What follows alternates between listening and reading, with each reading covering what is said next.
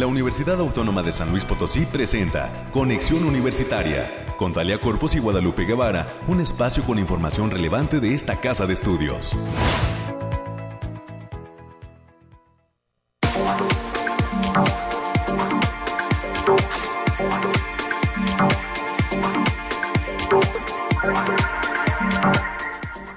Mañana de jueves 5 de mayo, el día de la batalla de Puebla. Estamos conmemorando el 160 aniversario de una de las gestas más relevantes en la historia de México, en la que nuestro ejército nacional venció al ejército francés, considerado el más poderoso del mundo en el siglo XIX.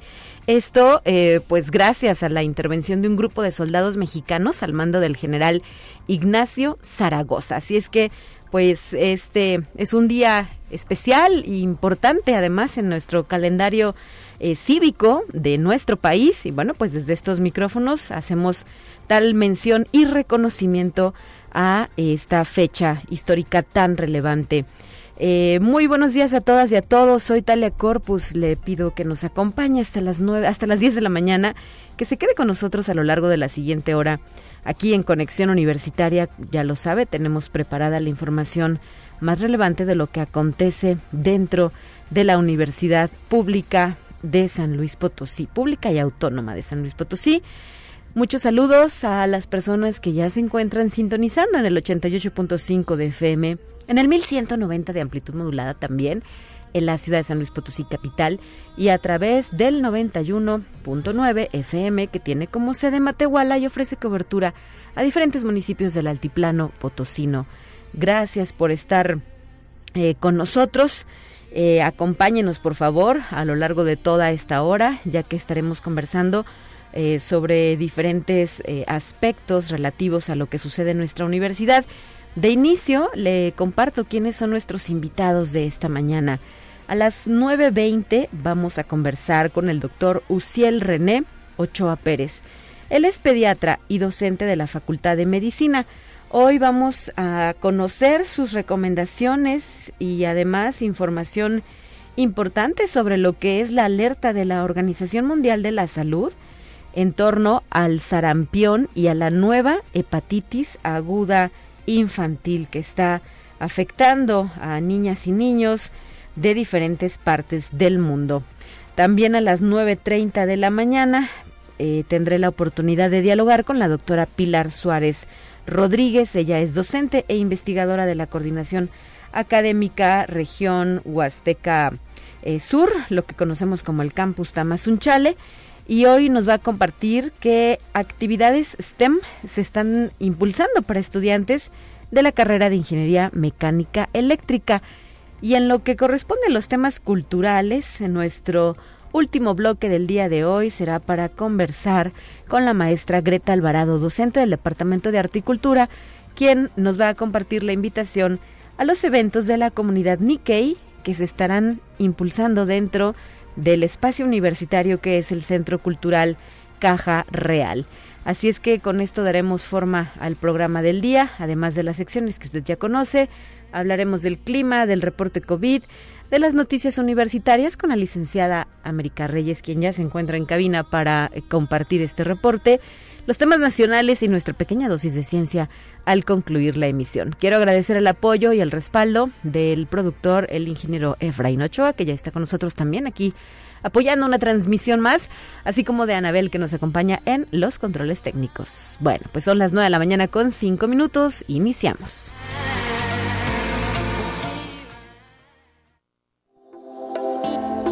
Aire, frío, lluvia o calor. Despeja tus dudas con el pronóstico del clima. Vámonos con la información del clima porque para la zona altiplano este jueves 5 de mayo se pronostica una máxima de 34, una mínima de 16 con bancos de niebla por la mañana con tormentas puntuales a partir de la tarde. También vientos variables con rachas por la noche de hasta 45 kilómetros por hora. En lo que respecta a la zona centro, vaya que hará calor, se pronostica una máxima de 34 una mínima de 13 grados centígrados y hay una probabilidad de tormentas puntuales a partir de la tarde.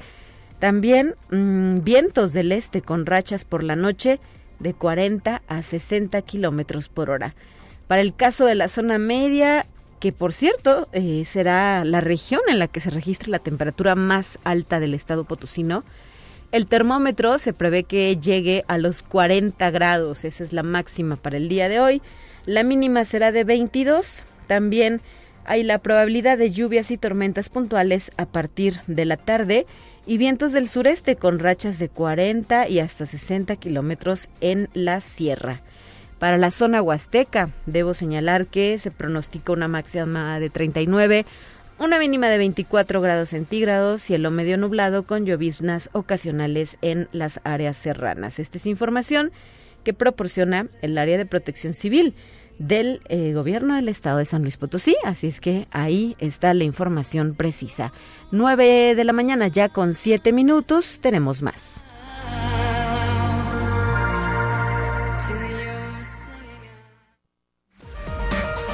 Lo más relevante del reporte COVID-19. Hola, ¿qué tal? Muy buenos días. Le hablan mi Vázquez. Espero se encuentre muy bien el día de hoy. Aquí le tenemos la información del coronavirus que surge en el mundo. En Shanghái, China, pobladores han reclamado las restricciones sanitarias por falta de alimento, las condiciones inadecuadas en los centros de cuarentena y la drástica aplicación de las medidas. El Ministerio de Salud señala que relajar demasiado las restricciones podría saturar el sistema sanitario, pues la tasa de vacunación aún es baja entre adultos mayores y apenas poco más de la mitad de los mayores de 80 años han recibido una dosis de refuerzo. Conexión Universitaria. El pasado 30 de abril en México caducaron cerca de un millón de vacunas contra COVID. Por ello, previo a esto, se aplicó en toda la República y contrarreloj una inoculación masiva, las autoridades sanitarias estatales que debieron cerrar la vacunación fueron Tamaulipas, que contaba con un lote de 500.000 vacunas, Tlaxcala, que contaba con un lote de 200, y Querétaro, que contaba con un lote de 30.000 vacunas y 400.000 que se localizaron en todo el sistema ISTE del país. Conexión Universitaria. Datos recabados por el proyecto All World in Data afirmaron que muchos países del mundo están por debajo del 20% de personas inmunizadas contra el COVID-19. Además, solo unos cuantos de los 82 países más pobres han llegado al 70% de la vacunación de su población. Entre ellos se encuentran países como Bangladesh, Bután, Camboya y Nepal. Conexión Universitaria. El famoso músico Ozzy Osbourne vive una complicación de salud luego de que su esposa asegurara que dio positivo a COVID-19, uniéndose a la larga lista de los artistas que desde que inició la pandemia se han contagiado del virus. La esposa del cantante está preocupada por su estado de salud, pues el rockero también padece de Parkinson. Esto ha sido todo por hoy. Muchas gracias por escucharnos. Recuerde seguir las medidas anti-COVID y no dejar de cuidarse. Hasta pronto.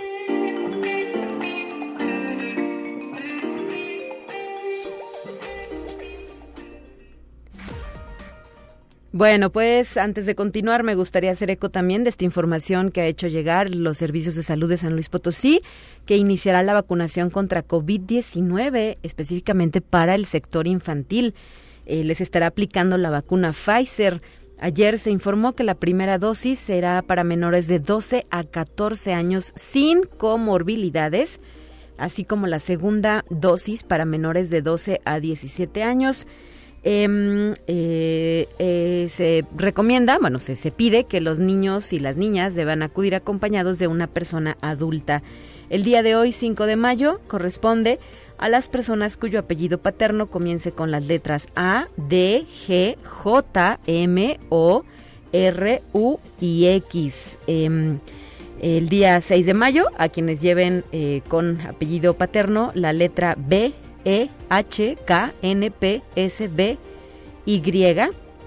Y los hospitales de vacunación serán, eh, por ejemplo, el IMSS de Zapata, el Hospital del Niño y la Mujer, el Hospital Regional Militar, el de Soledad de Graciano Sánchez, el Rural número 14 en Matehuala, el Hospital de Zona del IMSS en Ciudad Valles, la Clínica Hospital del ISTE en Río Verde, y eh, pues por mencionar algunos ah, de los espacios en los que se va a aplicar esta vacuna a los menores de edad.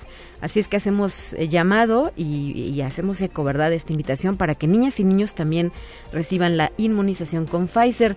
Además, continúa la vacunación con AstraZeneca de primeras dosis, segundas dosis y primer refuerzo para personas de 18 años y más, embarazadas mayores de 18 años, así como el segundo refuerzo, vacuna COVID para personas mayores de 18 años y para personal de salud. Hay puntos itinerantes donde se está aplicando esta vacuna del 4 al 7 de mayo, de 9 de la mañana a 5 de la tarde, como lo es el Centro Deportivo de Alto Rendimiento, el Mercado Bicentenario, eh, solamente el día sábado, pero ahí también, Plaza El Dorado, Plaza Sendero, Plaza de la Colonia La Virgen, Walmart Tangamanga, Iglesia El Saucito, las sucursales de HB, HEB, HEB, perdón, en Los Pinos y Carretera 57 y la Macro Plaza El Paseo, así como la Iglesia del Saucito.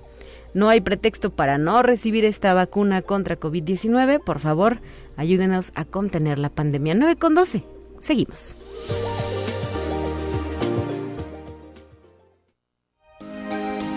Escuche un resumen de Noticias Universitarias. A continuación, voy a dar la bienvenida a la licenciada América Reyes de la Dirección de Comunicación e Imagen, que ya nos trae temas importantes para compartir con la audiencia. Buenos días, América. Hola Talia, muy buenos días para ti y para quienes nos sintonizan a través de las diferentes frecuencias, pues muy buenos y patrióticos días y también qué bueno que ya están iniciando con esas jornadas de vacunación para los, menores. menores de edad. Acuda, por favor, acuda y también si tiene la oportunidad de para quienes son mayores de aplicarse una primera una primera, segunda o tercera dosis también también que lo haga y cuídese cuídese mucho del calor. ¿Sí? Y, bueno, y en temas de calor y de agua, el tema de calidad y el hecho de no recuperar suficiente agua para mantener el suministro del vital líquido es un problema sabido en el estado de San Luis Potosí. Por ello, todas las personas debemos centrarnos en atender las dificultades del abasto de agua. Así lo aseguró la doctora Catalina Alfaro de la Torre, quien es investigadora de la Facultad de Ciencias Químicas, quien presentó la plática Cumplimiento del Derecho Humano al Agua en Medio Rural, caso San Luis Potosí. Esto como parte de las actividades del primer Foro Estatal del Agua que tiene como sede la Universidad Autónoma de San Luis Potosí. Y el día de hoy arranca en la Facultad de Enfermería y Nutrición de esta casa de estudios el curso Prescripción de Dieta Cetogénica que impartirá la maestra Tania Paula Rubacaba Valdés. La duración de este curso es a partir del día de hoy y hasta el próximo 23 de junio del presente año en un horario de 16 a 19 horas. todavía se puede inscribir y si tiene alguna duda puede mandar un correo electrónico a educacioncontinua@enfermería.uaslp mx Y para, para quienes todavía no sepan qué van a estudiar y, que, que, quieran saber un poquito más de lo que se ofrece en esta casa de estudios, la Facultad de Ciencias convoca a estudiantes de preparatoria o, o bachillerato y público en general a participar en la jornada de puertas abiertas de su programa académico de la licenciatura en aplicación y enseñanza de las ciencias que acaba de destacar, destacar que es único en México, la cual se efectuará este viernes 6 de mayo en el campus Pedregal sin costo y de forma presencial. Ojalá que muchos chavitos y chavitas se animen a conocer las opciones que significa esta carrera cuya eh, primera generación ingresó en el año 2020, pero que tiene pues un antecedente en dos carreras que ya se ofrecían dentro de la Facultad de Ciencias y de esta manera pues eh, participen y formen parte de la siguiente generación. Así es, y que, que se den esa, esa oportunidad, como tú bien lo, lo, señalas, de conocer todo lo que se ofrece dentro de esta casa de estudios. Y este miércoles 25 y jueves 26 de mayo, la Agenda Ambiental invita a participar del espacio de consumo responsable, una actividad que permite a todo el que participa disponer adecuadamente de la basura electrónica y metales. La cita es a partir de las 9 y hasta la 1 de la tarde en la Facultad de Estomatología y la Facultad de Economía. Para mayores informes es a través de arroba agenda ambiental UASLP. Y si eres egresado en los últimos dos años o eres alumno de los últimos semestres de tu carrera o estás próximo a titularte, puedes participar en la plática informativa para conocer la convocatoria de becas titulación CIFIDE. La cita es, la es, en esta semana, el próximo jueves 12 de mayo de 2022 a las 17 horas a través de la plataforma Zoom. Para mayores informes e inscripciones pueden mandar un correo a verónica.uaslp.mx o puede comunicarse al teléfono 4441-027200. La extensión eres es 7124. Y si eres mi pyme o persona física con actividad empresarial, puedes participar en la convocatoria de reducción del 90% en la tarifa de solicitud de registro de marcas aviso comercial y nombre comercial. La fecha límite de aplicación es este 6 de mayo del presente año. Pueden pedir informes al, al, correo electrónico vanessa.castillo.uaslp.mx o pueden comunicarse al teléfono 4441 027200 las extensiones 7122 o 7113. Y la Facultad de Estudios Profesionales Zona Huasteca llevará a cabo el Congreso Internacional de Turismo, las nuevas tendencias, los días 12 y 13 de mayo. El evento tiene un costo de 300 pesos general y se llevará a cabo en el Teatro Manuel Josotón de de la de aquella facultad. para mayores informes pueden marcar al teléfono 489 122 2099 y en la Facultad de Contaduría y Administración invitan a la comunidad universitaria y al público en general a cursar el diplomado Marketing and Branding que se va a realizar de forma presencial del 6 de mayo al 3 de septiembre de 2022. Este diplomado es también una opción de titulación con vigencia de un año para egresados de la carrera.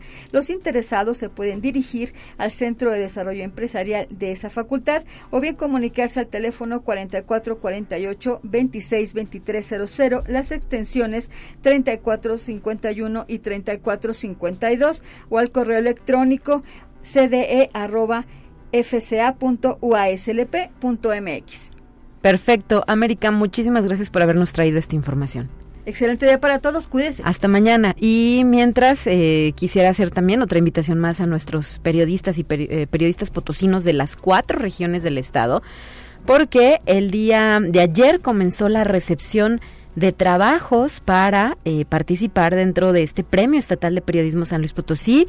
Es un premio ciudadano impulsado por diversas instituciones, coordinado y organizado por diversas instituciones.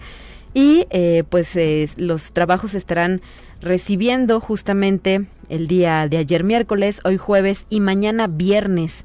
Eh, ya sea a través de la página web que ha sido habilitada para esto o eh, trayendo sus trabajos de manera presencial a el patio de la autonomía de la Universidad Autónoma de San Luis Potosí.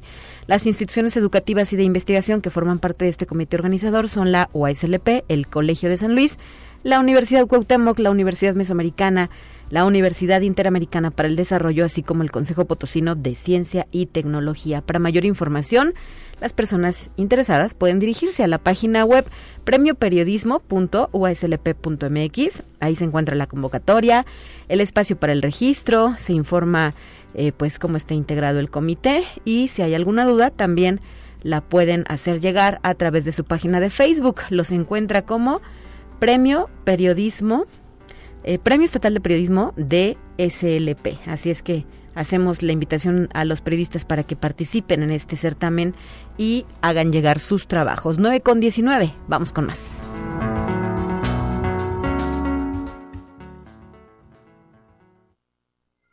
Te presentamos la entrevista del día. Esta mañana en la línea telefónica me acompaña el doctor Uciel René Ochoa Pérez, él es pediatra y docente de la Facultad de Medicina, a quien le agradezco esta posibilidad de comunicación. Bienvenido, doctor. Hola, buenos días. Muchas gracias por la invitación a participar en este, en este foro. Y eh, pues la intención es abordar dos temas importantes que la Organización Mundial de la Salud ha puesto sobre la mesa, eh, obviamente con este carácter internacional, ¿verdad? Por lo que implica y representa, por ejemplo, uno de ellos es el tema de la nueva hepatitis aguda infantil. ¿Qué es lo que está pasando en este sentido, doctor? ¿Y qué recomendaciones hay que hacer a padres y madres de familia? Ah, bueno, referente a, este tema de lo de la hepatitis, que pues siempre decimos, siempre aparecen nuevos nichos cuando va bajando ya ahorita lo que es el COVID. Pues ahora nos estamos enfrentando a uno nuevo, que es una hepatitis que nunca se había observado en, a nivel mundial. Esto um, resalta porque estamos acostumbrados a que la hepatitis, los gérmenes más comunes que nos dan es el hepatitis A, B, C o del A, la E.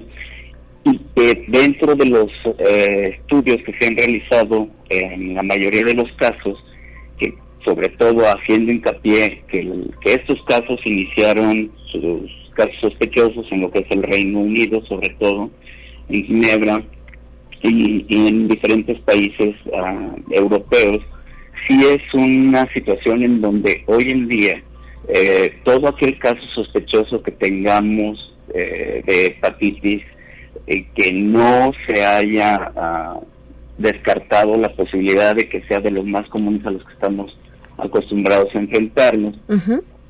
Y tomando, perdón, como preámbulo, eh, hepatitis, pues todo el mundo estamos muy relacionados, toda la población en general, la población médica, en donde pues sabemos que la hepatitis se caracteriza por tener fiebre, por tener este, una coloración amarillenta en nuestra eh, piel, en nuestros, en nuestros ojos, y que la orina salga de color Coca-Cola. Entonces, eso es lo característico. Y para eso, eh, precisamente existe dentro de nuestros esquemas nacionales de vacunación lo que es la vacuna contra la hepatitis A. Sin embargo, a, esta a este nuevo virus que nos estamos enfrentando, en donde hoy, bueno, un reporte que se acaba de hacer el día 3 de mayo por parte de la Organización Mundial de la Salud, reportan que a la fecha, antier, existen 228 casos reportados más otros 50 casos más sospechosos en Ginebra. Al decir casos eh, reportados es aquellos que ya tuvieron todos los datos, tanto clínicos como de laboratorios. A diferencia de la otra hepatitis, y esto es un punto que tenemos que estar muy alertas y muy a la vanguardia, es que a diferencia de, de las hepatitis que conocemos, donde hay unas alzas de temperatura importantes, etcétera, en estos cuadros eh, normalmente no se, no se observa, no se aprecia esto, pero sí tenemos eh, lo que es eh, el que el paciente manifieste otros datos como es la coloración amarillenta de su piel, el tinte histérico que denominamos, dolor abdominal y, y.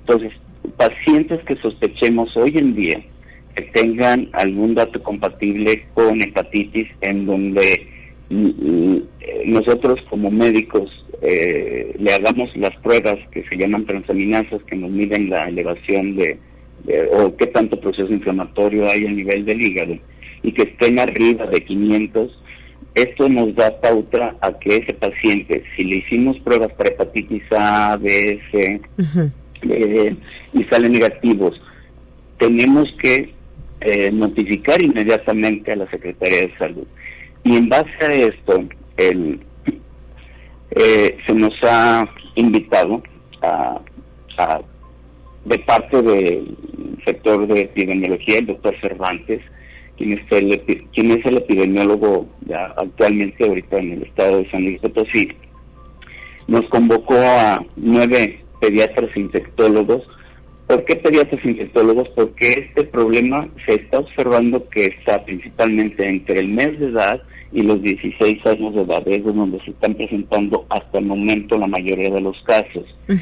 Y estar muy alertas en donde hicimos un consenso en donde va, se invitó a participar a, nuestros principales hospitales, que, que es el Hospital de Soledad, el Hospital de Niño y la Mujer, el Hospital Central, en donde todo paciente que llegue con la sospecha eh, de que pueda tener este cuadro de hepatitis por este nuevo virus, eh, se notifique inmediatamente y se le hagan las pruebas pertinentes. ¿Cuáles serían las pruebas pertinentes? Pues bueno, ya una vez que se descartó lo de hepatitis A, B, C, el punto principal es hacer hacia adenovirus.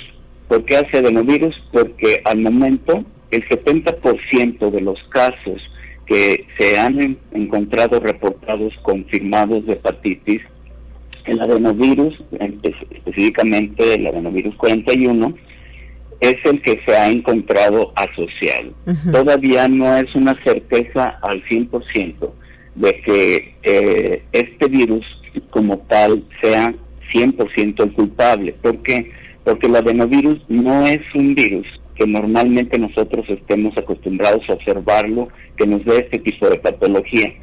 Este adenovirus, estamos acostumbrados a que nos dé normalmente cuadros respiratorios principalmente, pero hoy es de trascendencia que se brincó ya la, las vías normalmente por la que nos da patología y actualmente pues estamos encontrando a estos casos. A hoy, hoy en día, aquí en, específicamente en San Luis Potosí, aunque tuvimos un caso sospechoso, al momento este, no se ha confirmado por el momento que sea específicamente correspondiente a esto. Eh, la relevancia y la trascendencia de esto también es que desafortunadamente en, el 10% de los casos se ha requerido de trasplante de hígado. Hablamos obviamente de, países del Reino Unido en donde se ha realizado esto. Y a la fecha del día de antier, 3 de mayo, existe a nivel mundial solamente reportados cuatro casos de muerte asociados con este con esta nueva patología. ¿A qué vamos con esto? Que en, en los últimos, prácticamente en el último mes, de estar involucrados aproximadamente 10 países hasta antes de hace eh, un mes, a hoy a la fecha ya están involucrados 20 países a nivel mundial. México por el momento pues todavía no figuramos ya que no se ha reportado oficialmente ningún caso al respecto. Y eh, para dar un poco más de, pues no de, tranquilidad, sino de, mandar más alerta a toda la población, tanto médica como no, por la subpoblación en general, es que eh, si antes decíamos, no, no te preocupes, es una hepatitis A, que se vaya a su casa y se maneje y así, que hoy tengamos este, mucho más eh, hincapié, hacer más hincapié que cualquier sospecha de cualquier niño que tengamos con hepatitis A, hoy en día sí se realice completamente todo el, screening de pruebas para esto, desde las pruebas de función eh, hepática y de lo que son las pruebas comunes. Y ya si salen negativas, inmediatamente nos lo notifiquen a los, bueno, principalmente a lo que es epidemiología, el doctor Cervantes, y, ya se hagan las, las el seguimiento ¿De qué manera se va a seguir haciendo este? Ya se habló con diferentes, con los diferentes hospitales y también con lo que es el Laboratorio Estatal de Salud Pública de aquí del estado, en donde nos van a apoyar también a hacer, este, aparte de las pruebas um, básicas, lo que son algunas otras pruebas um, para hacer descarte de, algunos otros gérmenes que nos pudieran dar estas hepatitis, como pudiera ser citomegalovirus, leptospira, etcétera. Entonces se está trabajando ya, estamos tratando de adelantarnos para que no se nos este, venga encima ya un problema en donde no tengamos este, ya una, una situación ya bien plasmada de lo que se tendría que hacer al respecto.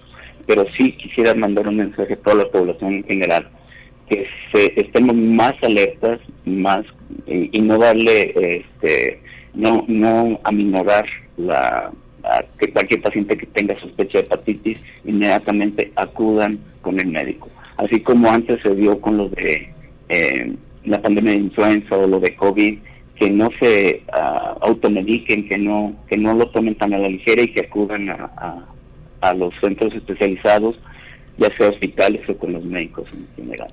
Perfecto, muchísimas gracias, doctor Uciel René Ochoa Pérez. Estamos ya a punto de concluir con esta entrevista. Me gustaría nada más también, aprovechando que está con nosotros, que nos hiciera un comentario final sobre el tema del sarampión. Sabemos que también la Organización Mundial de la Salud ha lanzado una alerta porque los casos de sarampión han subido hasta un 79% en el mundo. ¿Qué nos puede decir sobre esto? De manera muy breve y concisa. Sí, bueno, brevemente el sarampión, antes de que se viniera esto de la pandemia, iba, era un problema que se nos estaba viniendo hacia arriba. Afortunadamente, con, todos los confinamientos que se realizaron, se frenó este brote que estábamos empezando a tener, que se dio principalmente en la península de Yucatán. El, sí hay este reporte de parte de la Organización este Mundial de la Salud, de parte de organismos internacionales, en donde refieren, como usted lo dice, el 79% de incremento de los casos comparado enero y febrero de este año en relación a lo que se observó el año pasado. Precisamente venimos de un congreso de talla internacional de lo que es pediatría, en donde se abordó todos estos temas de infectología, específicamente sobre vacunas. que lamentablemente este fue es un punto que nos está dando pauta a que padecimientos como este que teníamos un poco más controlados como el sarampión debido a la caída importante en los esquemas de vacunación que se dio derivado a toda esta pandemia nos estamos enfrentando no nada más al sarampión sino a demás padecimientos como tosferina etcétera. Pero haciendo hincapié porque el sarampión también es otra de las enfermedades altamente contagiosas este, parecida a lo que ya vimos en el último momento con lo que es el, COVID, eh, específicamente con el Omicron, que puede llegar a infectar hasta 17 personas, una sola persona, caso de índice. Entonces, sí tenemos que estar muy alertas, aparte de lo de hepatitis A, que cualquier paciente que reúna estas características, sabemos que el sarampión, en términos muy generales, es si tenemos un paciente con los ojos muy rojos, con eh, alzas de temperatura de 38,5, 39 arriba, hasta que el estado general lleno de lesiones dérmicas, muchas ronchas, inmediatamente lo notifiquemos igual a la Secretaría de Salud. Pero sí que hagamos hincapié que revisen exhaustivamente todos nosotros como padres de familia y nosotros como médicos lo que es el esquema de vacunación, específicamente ahorita con lo que es la vacuna contra sarampión y rubiola. Perfecto, pues muchísimas gracias por traernos información relevante para eh, compartir con la audiencia y sobre todo pues apoyar verdad la labor de los médicos y eh, tratar de prevenir en la medida de lo posible y estar atentos a lo que sucede con esto que es lo más importante nuestra salud. Gracias doctor Uciel René Ochoa Pérez. Gracias a ustedes. Hasta la próxima. 9 de la mañana ya con 32 minutos, tenemos una pausa y volvemos con más.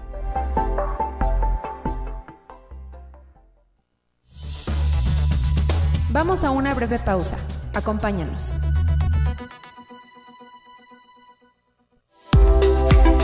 Conexión Universitaria ya regresa con más información. Te presentamos la entrevista del día. En la línea telefónica agradezco la presencia de la doctora Pilar Suárez Rodríguez, quien es docente e investigadora de la Coordinación Académica Región Huasteca Sur y quien ya nos acompaña para platicar un poco sobre las actividades que se están llevando a cabo en este campus Tamazunchale. Bienvenida, doctora, qué gusto saludarte. Hola, buenos días. Igualmente, un gusto estar aquí con ustedes nuevamente. Hay actividades que se están impulsando para estudiantes específicamente de la carrera de Ingeniería Mecánica Eléctrica y de ello vamos a platicar. Sí, muchas gracias. Pues estamos eh, dando continuidad a algunos de los proyectos. Ya ahora que estamos pues en presencial tenemos esa oportunidad de poder trabajar de manera colaborativa más fuertemente. Y bueno, tenemos eh, dos proyectos en puerta uno de ellos es una reestructuración de un camioncito que teníamos en el campus, el cual ya no funcionaba. Ese camioncito pues estaba ahí este, nada más. Y, y junto con los estudiantes propusimos hacer una remodelación, primero pues eh, volverlo funcional y después trabajar para convertirlo en un laboratorio móvil donde llevemos actividades de divulgación de la ciencia a las comunidades rurales acá en la Huasteca Sur. Entonces los estudiantes están trabajando en eso, en la valoración primero pues del motor, de su funcionamiento, qué es lo que se va a necesitar para repararlo. Ahorita ya afortunadamente ya tenemos un diagnóstico, ya estamos del motor y algunas otras partes y pues ya estamos en, en marcha de este proyecto, los alumnos están muy emocionados y pues mira, tenemos casi 30 alumnos en, en diferentes equipos anotados para trabajar en este proyecto que esperemos sea de varias fases. ¿De qué dimensión es este vehículo, doctora Pilar Suárez? Ah, es como, como unos pequeñitos que se micro, microbuses creo que le llamaban en San Luis. Ah, claro, sí, sí, sí, de, de, pequeña dimensión, no es un camión urbano como tal. No, no, no de los grandes, es un era un camioncito urbano, pero más pequeñito como como de unas 20 plazas, yo creo. Ah, perfecto. Y en ese modelo están eh, pues trabajando, ¿verdad? Para llevar a cabo su rehabilitación y su posterior uso. Claro, ese, ese es el proyecto que tenemos ahorita. Y bueno, los alumnos pues son de la carrera de Ingeniería Mecánica eh, eh, Eléctrica, no es propiamente mecánica automotriz, pero es un tema fundamental para ellos. Entonces, también a la par de la reestructuración y la remodelación del carrito, abrimos una convocatoria para fabricación de vehículos. Entonces tenemos cuatro categorías, en unas categorías pueden ser completamente mecánicos, otra categoría es que pueda ser, eh, por ejemplo, eléctrico o de usando otras energías renovables. Tenemos otra categoría de combustión interna donde pueden ser tripulados. Estas tres categorías es que pueda un alumno este, pues manejar o conducir el vehículo y tenemos una cuarta modalidad que es vehículos no tripulados manejados a distancia. Y pues ya estamos también trabajando en este proyecto. ¿Cuándo se lanzó esa convocatoria y durante cuánto tiempo van a desarrollar el proyecto de este concurso? La convocatoria la abrimos a principios de febrero y pues también tiene etapas. ¿Cuáles son las etapas? Pues que los alumnos hagan un registro, que hagan una propuesta inicial de cómo quieren trabajar, hicieran un diseño de preferencia usando un software eh, de diseño asistido por computadora y, y pues que tuvieran un plan inicial. Después de ahí pues se les asigna un tutor, están trabajando con este y, y, es como un proyecto integrador porque profesores de la carrera pues han optado eh, junto con los alumnos de, de, identificar algunos contenidos de sus materias que puedan aplicar en el diseño de, de sus vehículos y pues entonces están trabajando como proyectos de aula, pero también de manera colaborativa, porque no necesariamente eh, son estudiantes de un mismo grupo, pueden ser de diferentes niveles, de primero con quinto, con séptimo, etcétera, pero entre todos pues van compartiendo sus conocimientos. No tenemos aún la fecha del, del concurso, pero estamos pensando que sea a principios de julio, ya que haya acabado el semestre para que tengan tiempo ellos de, de organizar alguna tema adicional, alguna cosa que les vaya faltando, que vayan puliendo y pues podamos tener todo finalizado para esta fecha. Estamos hablando de que mm, este concurso es solo del proyecto en sí o implica algún tipo de construcción de un vehículo? No, no, es la construcción. Ah, sí, es la, construcción. Claro, es la construcción, eh, tienen que fabricarlo entonces, pues nos hemos dado a la tarea, sacamos una convocatoria porque pues se requieren ciertos materiales, etcétera, y nos da mucho gusto que compartimos con la comunidad acá en Tamazunchale y pues mira, nos han ofrecido ya, ayer fueron los alumnos por una moto que tenía alguien este pues descompuesta, ¿no? Y dijo, bueno, yo se las dono. Ya ayer justamente de San Luis nos habló un compañero que tenía un, un motor de una caminadora, y pues hemos tenido eh, recuperar pues materiales que nos está ofreciendo la misma sociedad para que los alumnos puedan construir sus vehículos y no nos salga tan caro. Ya nos ofreció también una persona los servicios de soldadura. Eh, alguien, por ejemplo, para el camión nos dijo, ya que lo tengan, yo lo pinto. Y alguien nos dijo, ah, pues yo se los voy a rotular. Entonces nos da mucho gusto que la sociedad se va involucrando en estos proyectos de los estudiantes de la carrera de Ingeniería Mecánica Eléctrica, pero pues también son proyectos de, de la sociedad, ¿no? Claro. ¿Y qué significa este tipo de experiencias para los estudiantes? Nosotros tenemos un contexto muy particular en la región, especialmente en el campus. No tenemos laboratorios, pues todavía muy, digamos, modernos. Ah, sí, modernos ni completos. O sea, no tenemos todavía equipo. Los alumnos no tenemos tantas acceso a prácticas, ¿no? Entonces buscamos la manera de cómo acercar estas actividades, especialmente pues durante la pandemia, sabemos todos el contexto en el que vivimos, y buscamos un, un proyecto en el cual ellos pudieran aplicar sus conocimientos basados en un enfoque STEM, de ciencia, tecnología, ingeniería, matemática. Y bueno, la, la intención es que practiquen, que todo lo que van aprendiendo, que lo vean ya en una en una cosa que, que, sea tangible, ¿no? Entonces, platicando con los alumnos, la verdad es que están muy motivados. Este viernes vamos a tener un seminario donde vamos a ver dudas, nos van a compartir sus inquietudes, vamos a ver avances, la asignación de algunos equipos que todavía no tienen tutores, etcétera. Entonces yo puedo ver cómo los alumnos están tan, tan motivados de, de poder trabajar en equipo con otros compañeros, pero también pues con sus profesores y especialmente con otros miembros de la de la sociedad. Y esto es muy importante pues porque vamos viendo la aplicación de los conocimientos en la vida real. Muy bien, bueno, pues ahí está la experiencia que eh, viven las y los estudiantes de nuestro campus Tamazunchale y pues estamos agradecidos de que nos hayas compartido esta información, doctora Pilar Suárez. Les deseamos mucho éxito. Estaremos atento al, atentos al resto de las actividades que ustedes impulsen. Muchísimas gracias. Y bueno, ya les vamos a compartir la experiencia porque pensamos el concurso hacerlo en el campus con un trazado, pero también hacer una exhibición, por ejemplo, en la Plaza del Pueblo, ¿no? Este, entonces ya ya ya les iremos compartiendo también los avances del camioncito, cómo es que, que vamos haciendo ya eh, la puesta en marcha y cómo nos va a quedar en el diseño. Muchísimas gracias. Felicidades. bonita tarde. Gracias. Hasta pronto. 9 de la mañana ya con 43 minutos. Está lista la siguiente sección de este programa. Le invito a escucharla.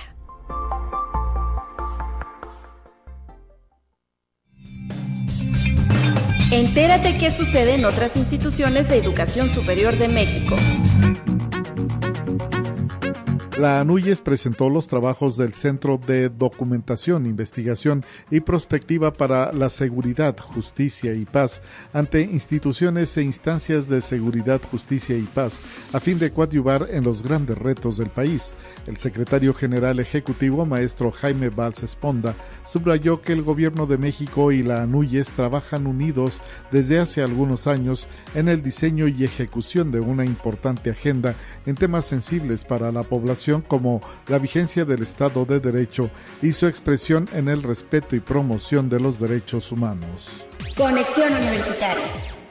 Estudiantes del Sistema de Educación Media Superior de la Autónoma de Yucatán, la UADI, participaron en la edición especial de la revista internacional Inspira que organiza Pompano Beach High School con artículos enfocados en sus perspectivas culturales, académicas, social y tecnológica después de la pandemia. Los estudiantes escribieron cuatro artículos en los que expresaron el impacto generado por la pandemia a nivel cultural, así como en lo académico, al tener que aprender en modalidad virtual y cambiar la dinámica que antes tenían en la presencialidad.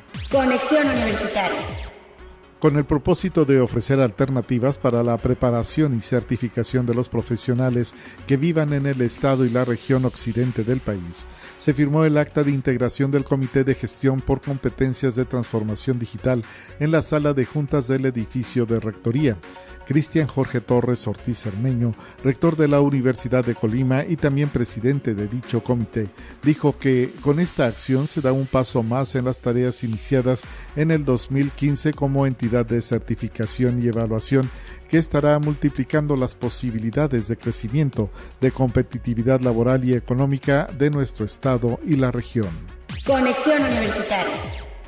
México tiene un explosivo crecimiento de acoso escolar en los últimos cuatro años, al registrar 180 mil casos graves de bullying, lo que posiciona al país en un nivel inédito, por arriba de Estados Unidos, China, España, Japón y Guatemala, Así lo señaló Olimpia Salazar Serrano, académica del Departamento de Psicología y Ciencias de la Comunicación de la Universidad de Sonora. La académica, responsable del Centro de Atención Telefónica de Intervención en Crisis, expuso que la Fundación Bullying Sin Fronteras dio a conocer que en nuestro país, en los últimos años, de cada 10 niños, 7 sufren este problema social.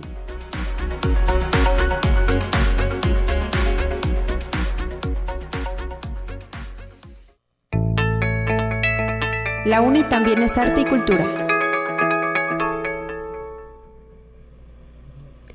Hay una intensa actividad cultural programada para desarrollarse dentro de este espacio tan eh, pues hermoso que es el Centro Cultural Universitario Caja Real, emblemático además de nuestra institución y está relacionado con eh, la comunidad Nikkei en San Luis Potosí.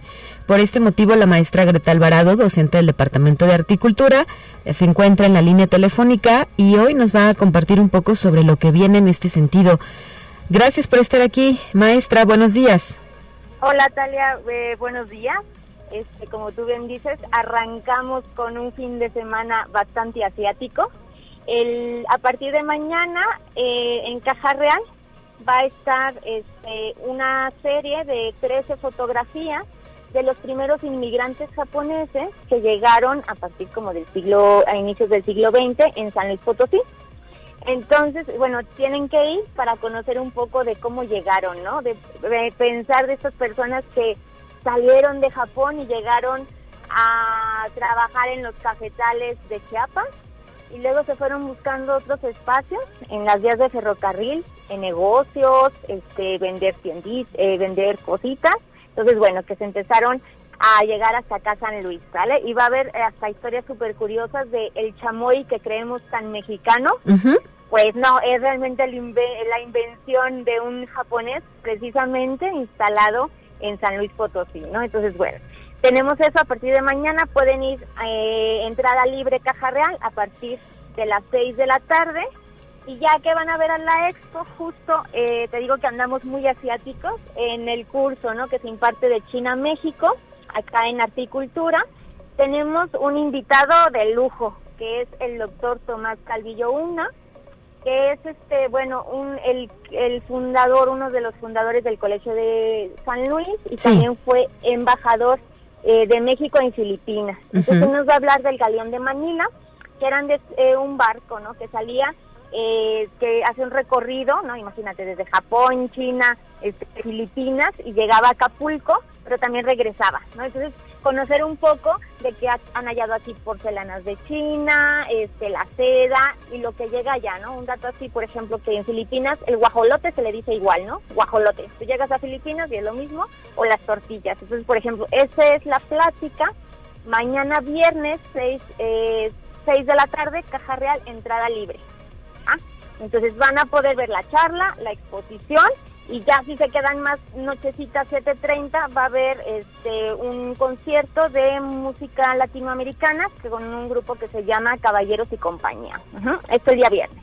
El sábado eh, también está de lujo a las 12 del día, ahí mismo en Caja Real, entrada libre, con el doctor eh, Sergio Hernández, que viene de la Ciudad de México, para hablarnos específicamente sobre la historia de los japoneses en San Luis Potosí.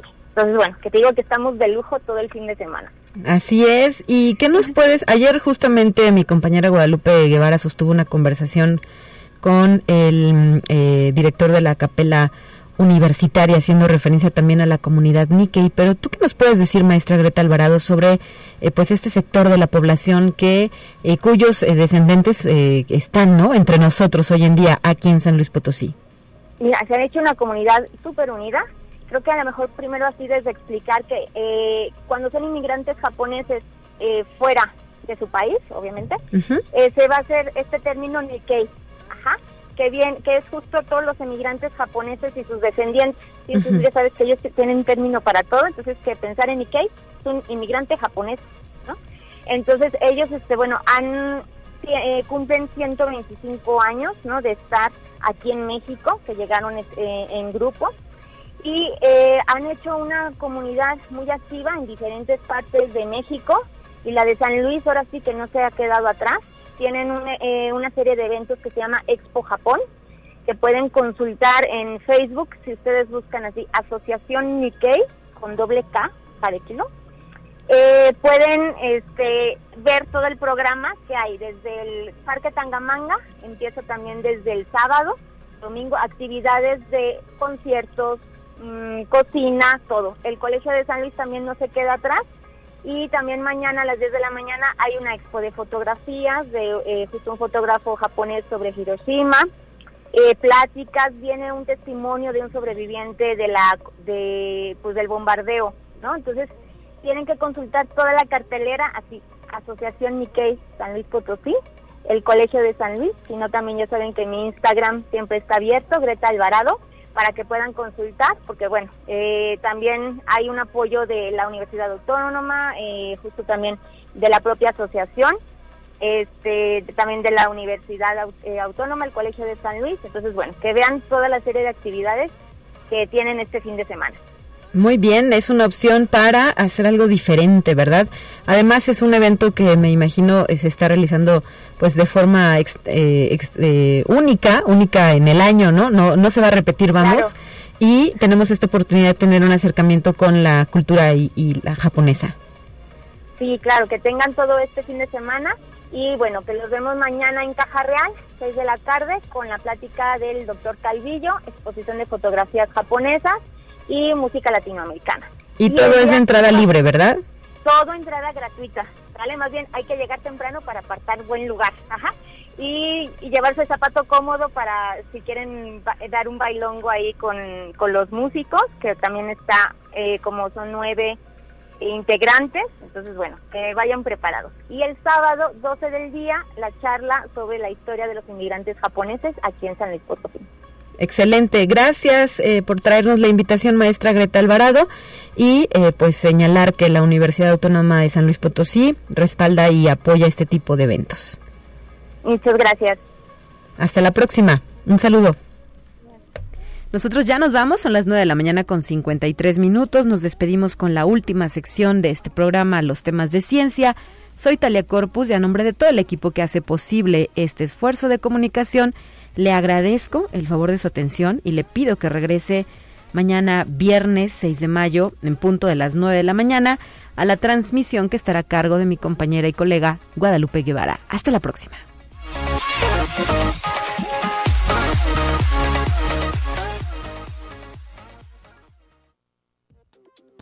Así avanza la ciencia en el mundo. Descubre investigaciones y hallazgos que hoy son noticia.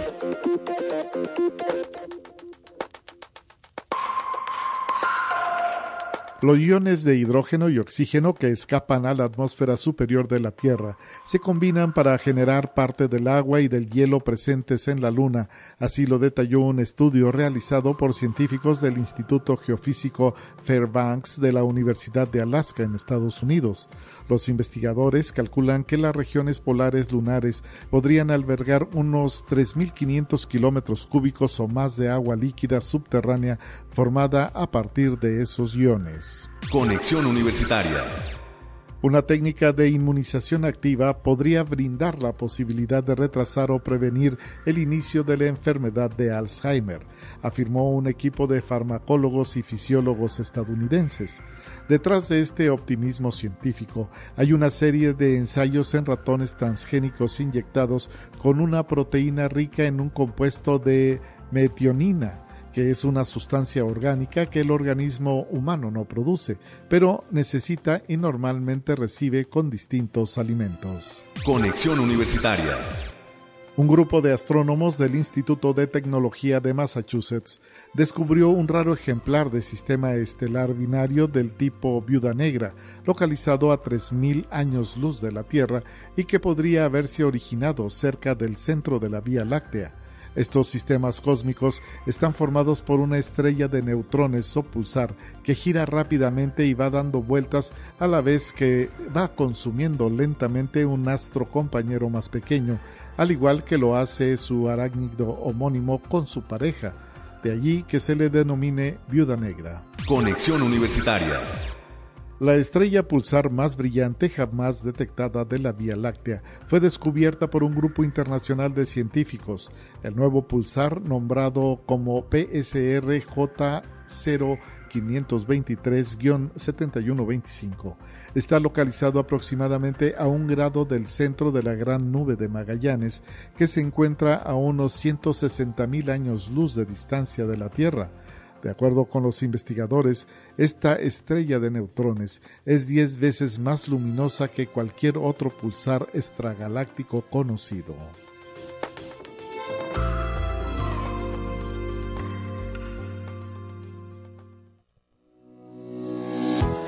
La Universidad Autónoma de San Luis Potosí presentó Conexión Universitaria con Talia Corpus y Guadalupe Guevara. Sintoniza de lunes a viernes de 9 a 10 horas en Radio Universidad 88.5 FM y 1190 AM en San Luis Potosí. En el 91.9 FM con cobertura en el Altiplano Potosino o en el resto del mundo por el portal www.uaslp.mx y la app UASLP de descarga gratuita.